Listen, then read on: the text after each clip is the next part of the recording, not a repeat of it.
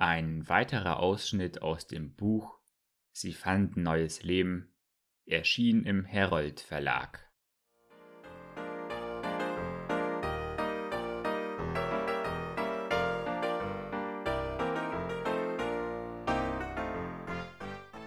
Wahre Gemeinschaft ist eins der höchsten Güter des Lebens. Ein Lebensgefährte ist mehr als ein Freund. Er teilt zum Wohle des anderen selbstlos und vorbehaltlos das Leben und den Lebensunterhalt mit ihm. Der Herr Jesus sagt, siehe, ich bin bei euch alle Tage bis an der Weltende. Wenn man sich auf dem Lebensweg seiner Gegenwart bewusst ist, wenn man weiß, dass er unsere Freuden und Sorgen teilt, wenn man ihm vertraut, dass er uns in all unseren Nöten helfen kann, dann bekommt man die Ruhe und Zuversicht, die für ein geisterfülltes Leben unerlässlich sind. Was ein Leben in der Gemeinschaft mit dem Herrn Jesus bedeutet, erlebte ich in besonderer Weise in drei Krisen. Als ich zum ersten Mal seine Gegenwart verspürte, hatte ich noch sehr wenig christliche Erfahrung. Das war während meiner Soldatenzeit im Ersten Weltkrieg. Nach dem Waffenstillstand marschierte meine Truppe mit anderen amerikanischen Einheiten am 11.11.1918 ostwärts durch Frankreich, Luxemburg und Belgien ins Rheinland. Tagelang ging es durch Regen, Schmutz und Schnee. Die Wagenkolonnen konnten mit der Infanterie nicht Schritt halten, und so wurden die Lebensmittel knapp. Als wir über den Rhein setzten, um einen Brückenkopf zu bilden, war ich völlig erschöpft und krank. Endlich erreichten wir unseren Bestimmungsort und wurden in einem baufälligen, ungeheizten Gebäude einquartiert, in dem russische Gefangene gehaust hatten. Es war bitterkalt und der Schnee lag hoch. Aber so miserabel auch unsere Unterkünfte waren, so freuten wir uns doch, dass die Eilmärsche wenigstens für eine Zeit lang vorüber waren und dass wir am Ende jedes Manövertages wieder in unsere Quartiere zurückkehren durften. Eines Mittags, gerade vor Weihnachten, kam ein Meldegänger mit einem Befehl vom Hauptquartier an den Feldwebel, dass er sofort fünf Mann zur C-Kompanie abzustellen hätte. Wir gehörten zur B-Kompanie der 28. Infanteriedivision. Keiner von uns wusste, wo die C-Kompanie lag, und es hatte auch keiner Lust, sich darum zu kümmern. Ich versuchte, mich so klein wie möglich zu machen, aber da brüllte auch schon der Feldwebel.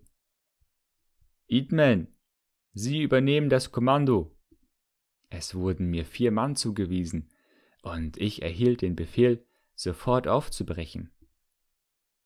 Während die anderen ihre paar Habseligkeiten zusammenpackten, schlüpfte ich in ein anstoßendes Zimmer, einen winzigen kleinen Raum, der den Russen als eine Art Schankraum gedient hatte.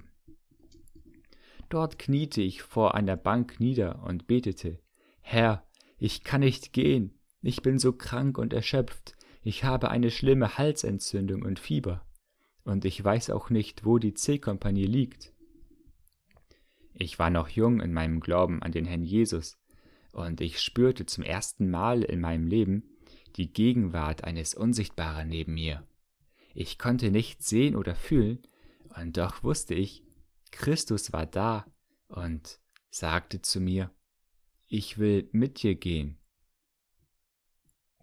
Mit einer Kraft und einer unerklärlichen Ruhe, die mir seine Gegenwart vermittelt hatte, erhob ich mich.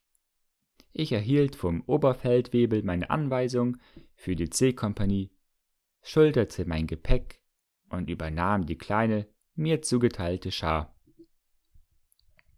Wir stapften den ganzen Nachmittag durch tiefen Schnee und erreichten bei Einbruch der Nacht das Dorf Boden. Dort wurden wir nicht in einer Gefangenenbaracke, sondern in einem Privathaus einquartiert.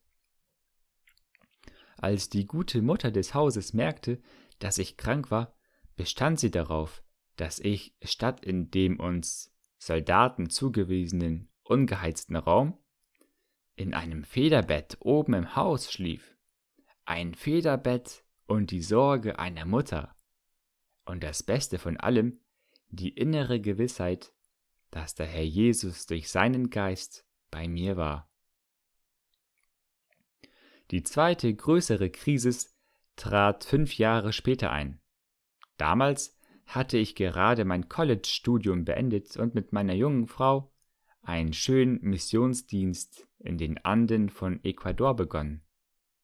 Als wir kaum ein Jahr verheiratet waren, bekam ich Typhus und wurde von den Ärzten aufgegeben. Ich wusste, ich lag im Sterben. Wie kann ein Mensch das wissen? Er hat es doch noch nie vorher erlebt, und es ist auch von und es ist auch noch niemand zurückgekommen, der es uns erzählt hätte. Trotzdem wusste ich, dass ich im Sterben lag. Ich war mir dessen, was um mich herum vorging, nicht bewusst. Ich erinnerte mich auch nicht daran, dass ich ein paar Tage vorher in kleinen eingeborenen Dörfern in den Anden gewesen war, um den Kindern der Inkas zu helfen, die an einer geheimnisvollen Krankheit starben.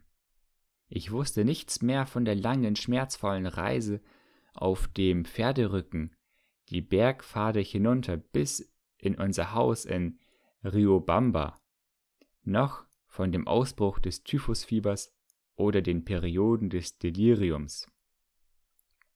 Ich erinnerte mich nicht daran, dass dann ein befreundeter Amerikaner zu uns kam, der mich von einigen Indianern zur Eisenbahn tragen ließ. Auch nicht an die Tagesreise nach Guayaquil in einem Gepäckwagen. Meiner Frau war geraten worden, alles für meine Beerdigung vorzubereiten. Sie hatte schon ihr Brautkleid, das sie erst vor einem Jahr getragen hatte, mit Hilfe einer Freundin schwarz gefärbt. Ihre Wirtsleute, die Will Reeds hatten auf Anraten des Arztes Dr. Parker einen Sarg gekauft und eine kurze Trauerfeier um drei Uhr nachmittags festgesetzt. In den Tropen muss die Beerdigung nämlich sofort nach dem Tode vorgenommen werden. Alles das wusste ich nicht. Als ich noch ein Junge war, hatte mir meine Mutter einmal erzählt, dass manche Menschen in den letzten Augenblicken vor ihrem Tode bis in Einzelheiten hinein ihr ganzes Leben an sich vorüberziehen sehen. Das erlebte ich damals. Ich sah auf einmal das alte Haus in Illinois vor mir, die Kindheitsgespielen vor meiner Schulzeit, Miss Grace, die erste Lehrerin in der McKinley-Schule und alle anderen Lehrer, die folgten, und dann die Hochschulfreunde, auch die Soldatenzeit in Übersee zog an mir vorüber. Wieso tauchten diese Erinnerungsbilder so klar und deutlich in mir auf? Ich weiß es nicht. Sie waren auf einmal da. Wie ein Film rollte alles vor mir ab, und ich wusste genau, jetzt muss ich sterben.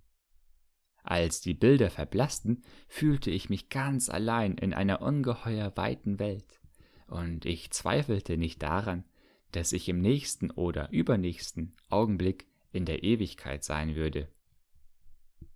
Dann war es, als hielte mich etwas an diesem Ort fest. Eine seltsame Atmosphäre umgab mich. Ich hatte das Gefühl, als ob noch etwas anwesend wäre.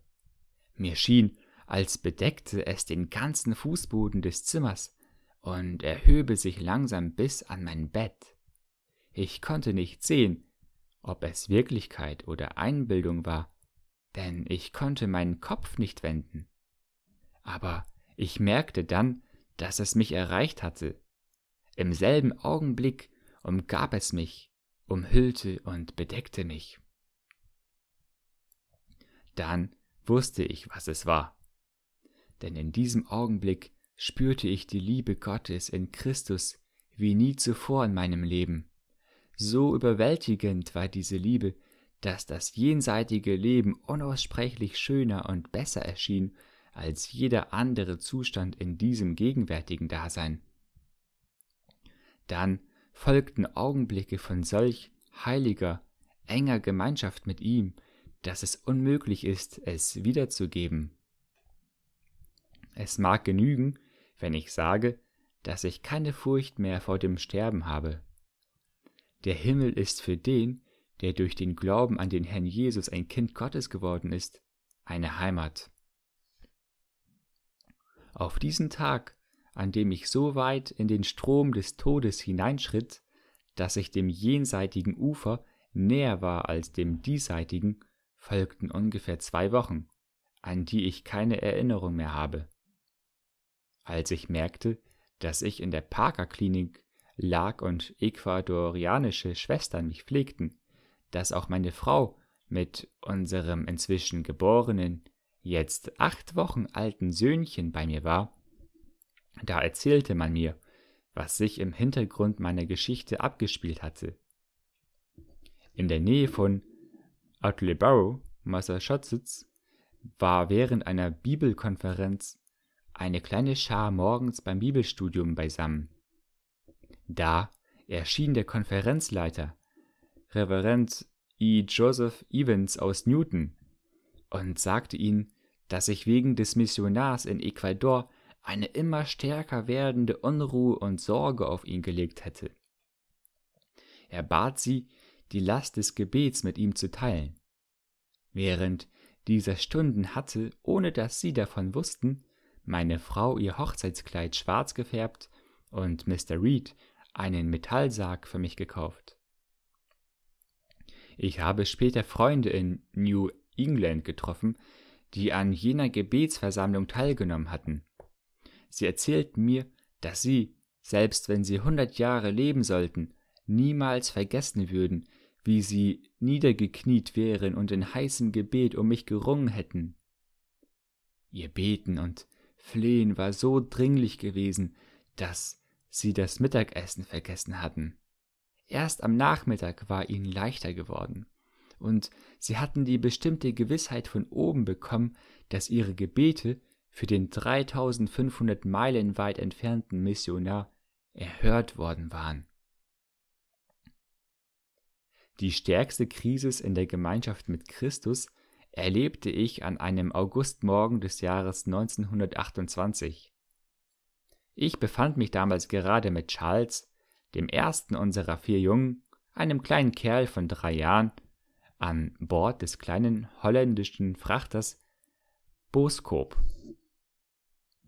Das Schiff war nach New York unterwegs und durchflügte den ruhigen Pazifik in Richtung auf den Golf von Panama.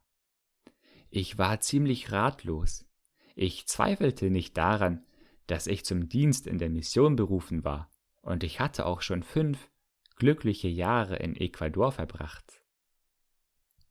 Soweit ich mich selbst kannte, war ich zu jedem Dienst bereit, den Gott mir auftragen würde. Leidenschaftlich sehnte ich mich nach der kleinen Bibelschule, die gerade ein Jahr bestand. Die wenigen Studenten waren mir lieb und teuer. Wenn ich zurückblickte, konnte ich Gott nur danken, dass er mich während meiner Krankheit mit dem Schatten seiner Hand bedeckt hatte. Ich war in das Tal der Todesschatten geraten. Aber seine Hand hatte nie versagt, sein Erbarmen war alle Morgen neu gewesen. Ja, meine Körperkraft war durch die lange und schmerzvolle Krankheit sehr geschwächt worden, aber ich freute mich schon auf die Rückkehr nach Ecuador, wo dann gerade das neue Schuljahr begann. Sicherlich würden ein paar Monate in dem kräftigen nördlichen Klima meine Gesundheit völlig wiederherstellen und mir neue Lebenskraft schenken. Meine Frau war mit dem kleinen Roland, der gerade eineinhalb Jahre alt war, in den Tropen zurückgeblieben und wartete dort auf unsere Rückkehr. Während der Reise war ich durch meinen körperlichen Zustand meist an die Kajüte gefesselt. Aber ich war trotzdem nicht untätig. Ich hatte viel mit der Vorbereitung der Lektion zu tun, die ich in meinen Klassen über das Leben und die Briefe des Apostels Paulus halten wollte. Rings um mich verstreut lagen verschiedene Übersetzungen in spanischer und englischer Sprache. Ich arbeitete am zweiten Korintherbrief und war beim zweiten Kapitel angelangt. Als ich in der amerikanischen Übersetzung von 1901 zum zweiten Abschnitt kam, der bei Vers 12 beginnt, las ich, Vers 14, Aber Gott sei gedankt, der uns alle Zeit Sieg gibt in Christus. Bei den Worten alle Zeit Sieg gibt in Christus stutzte ich. Ich las sie noch mehrere Male, langsam, Wort für Wort und überlegend. Dann nahm ich eine andere Übersetzung zur Hand. Ich las, wo ich, wo immer ich gehe, danke ich Gott. Er macht mein Leben zu einem ständigen Siegeszug in Christus. Einen größeren Gegensatz zwischen diesem Vers und meinem Leben konnte es gar nicht geben.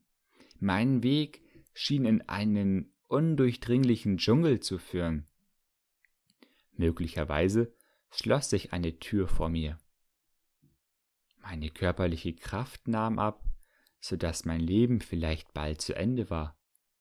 Für Paulus aber war das Leben ein ständiger Siegeszug in Christus. Ich begann darüber von Herzen zu beten, lieber Herr, bitte mache mein Leben zu diesem ständigen Siegeszug, gib mir alle Zeit Sieg in dir. Die Antwort auf dieses Gebet verwunderte mich. Mit leiser Stimme fragte mich der Heilige Geist, Bist du willens, für mich überall hinzugehen? Überall hin? Vielleicht, so dachte ich, verlangte der Herr der Ernte von mir, dass ich die neue kleine Bibelschule verlassen und in ein unbekanntes Gebiet in Ecuador gehen soll.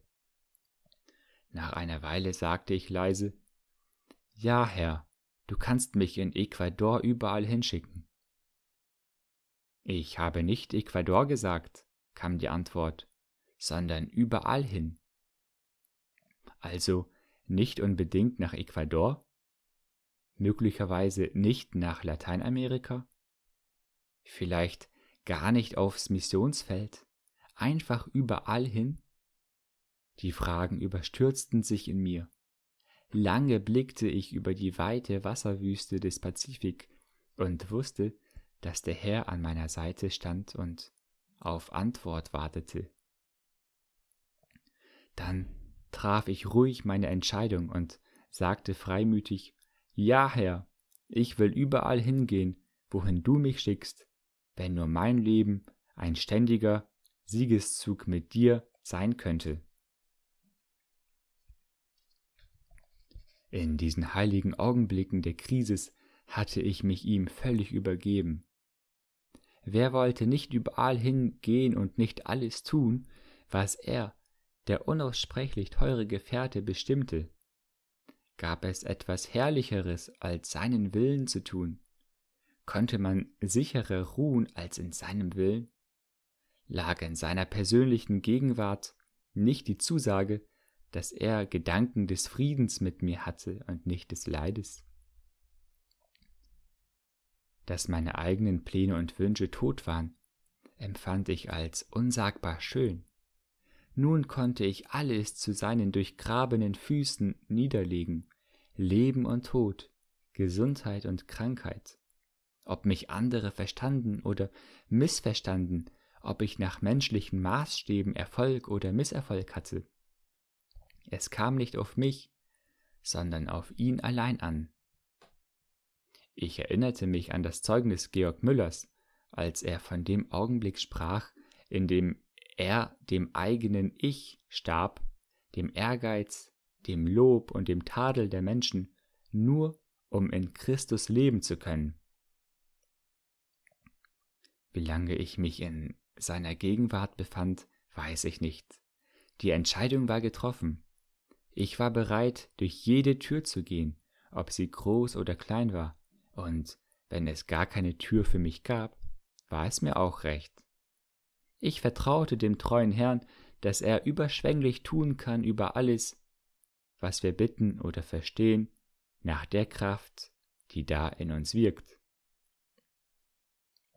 Es konnte für mich kein Selbstvertrauen mehr geben, keine geistliche Überheblichkeit, auch keine Weigerung, einen Weg zu gehen, den er mich führen wollte, oder irgendein Kreuz zu tragen, das er mir auferlegte.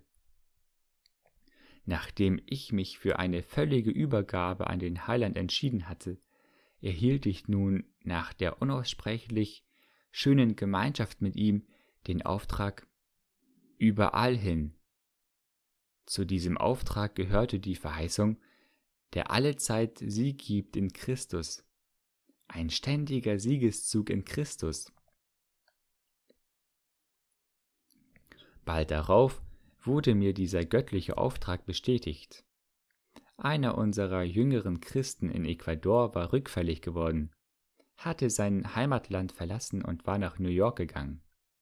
Ich hatte aber keine Ahnung, wo er dort wohnte.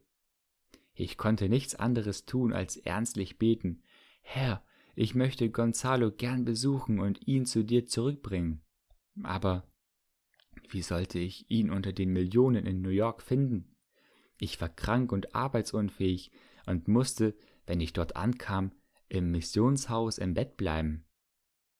Ein paar Tage nach unserer Landung hielten Charles und ich eines Abends unsere Andacht. Da klopfte es an die Tür und hereinkam Gonzalo. Wir umarmten uns nach lateinamerikanischer Weise und weinten miteinander. Eine Stunde später war er wieder in die Gemeinschaft mit dem Herrn zurückgeführt. Er führt uns alle Zeit zum Sieg, wenn wir bereit sind, überall hinzugehen. Das Leben wird mit diesem göttlichen Gefährten zu einem Abenteuer. Meine Gesundheit kehrte nach und nach wieder und ich bekam einen Ruf an eine kleine Kirche am Stadtrand von Worcester, Massachusetts. Das Wort, das der Herr mir gab, war beruhigend und auch verheißend. Fürchte dich nicht, liebes Land, sondern sei fröhlich und getrost, denn der Herr kann auch große Dinge tun. Joel 2, Vers 21. Eine Zeit lang merkte ich nicht, dass diese Verheißung sich erfüllte. Aber eines Tages öffnete mir der Herr die Tür bei der Radiostation WORC für ein Morgenwache-Programm, das bis auf den heutigen Tag fortgeführt wird. Dann erlaubte mir der Herr auch, dass ich an der Clark-Universität weiter studieren und den Doktorgrad der Philosophie erwerben konnte. An einem Januartag im Jahre 1936, als es draußen noch finster und bitterkalt war, sagte der Herr in früher Morgenstunde zu mir Wheaton College. Ich hatte niemals daran gedacht, und ich sträubte mich innerlich dagegen, es überhaupt in Erwägung zu ziehen, wenn es nicht ein ganz klarer Befehl von Gott war. Daher überließ ich die Angelegenheit dem Herrn Jesus. Tatsächlich kam zwei Monate später gänzlich unaufgefordert die Bestätigung in Form einer Einladung vom Wheaton College, Mitglied ihrer Fakultät zu werden. In dem Siegeszug war die Verheißung von 4. Mose 9, Vers 20 wundervolle Wirklichkeit geworden. Und wenn's war, dass die Wolke auf der Wohnung nur etliche Tage blieb, so lagerten sie sich nach dem Wort des Herrn und zogen nach dem Wort des Herrn. In der Gemeinschaft mit Gott haben sich auch schon viele andere Verheißungen für mich persönlich erfüllt. Unter ihnen Jeremia 29, Vers 11, Denn ich weiß wohl, was ich für Gedanken über euch habe, spricht der Herr. Gedanken des Friedens und nicht des Leides, dass ich euch gebe das Ende, das ihr wartet. Auch Johannes 10, Vers 4 ist eine bleibende Zusicherung, und wenn er alle die Seinen hat hinausgelassen, geht er vor ihnen her und die Schafe folgen ihm nach, denn sie kennen seine Stimme. Besonders stärkend in allen Lebenslagen ist das Wort aus Nachum 1, Vers 7, das für mich so etwas wie ein Wahlspruch fürs Leben geworden ist. Der Herr ist gütig und eine Feste zur Zeit der Not und kennt die, die auf ihn trauen. Das sind einige der Wirkungen, die eintreten, wenn man sich entschließt, seinen Auftrag überall hin anzunehmen und ihm vertraut, dass er den Sieg geben wird. In dieses Abenteuer des Glaubens hat Gott viele Freunde hineingeführt. Seine Majestät Haile Selassie von Äthiopien und ihre Exzellenz Madame Chiang Kai-shek im freien China, christliche Geschäftsleute wie Robert Lee Tourneau in Texas und Kenneth Case in Florida, einen Soldaten wie General William K. Harrison und einen führenden Missionar wie Cameron Townsend. Zu den Mitpilgern auf diesem leuchtenden Weg gehören auch frühere Studenten des Wheaton College wie Ruth und Billy Graham, Ed McCully und die Missionare Jim Elliot und Nate Sand, die den Märtyrertod in Ecuador starben. Äthiopien und Mazedonien, Schweden und die Schweiz, Jordanien und Israel, Liberia und Peru, Korea, Formosa, Japan, Hongkong und Australien sind einige der Gebiete, in die mich der Herr in diesen arbeitsreichen und glücklichen Tagen zum Dienst ausgesandt hat, seit ich in Wieten bin. Der Befehl bleibt derselbe, überall hin, in alle Welt, und ich darf wissen, er ist bei mir alle Zeit, alle Tage bis an der Weltende. Häufig stellt mir Gott dieselbe Frage, willst du für mich zu jeder Zeit überall hingehen? Die Antwort ist noch dieselbe, und Gott gebe, dass sie es immer bleibt. Ja, Herr, überall hin, alle Zeit, so dass mein Leben in der Tat ein ständiger Siegeszug mit dir sein möchte. Überall hin, alle Zeit.